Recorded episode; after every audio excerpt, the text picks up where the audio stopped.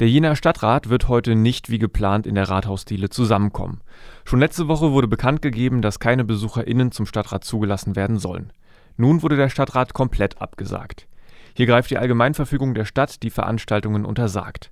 Bis auf weiteres wurden auch Ausschüsse, Beiratssitzungen und Sitzungen der Ortsteilräte abgesagt.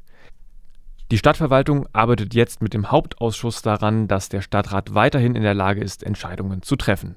Eine mögliche Notlösung wären Eilentscheidungen durch den Oberbürgermeister. Laut Oberbürgermeister Nitsche soll diese Option jedoch möglichst vermieden werden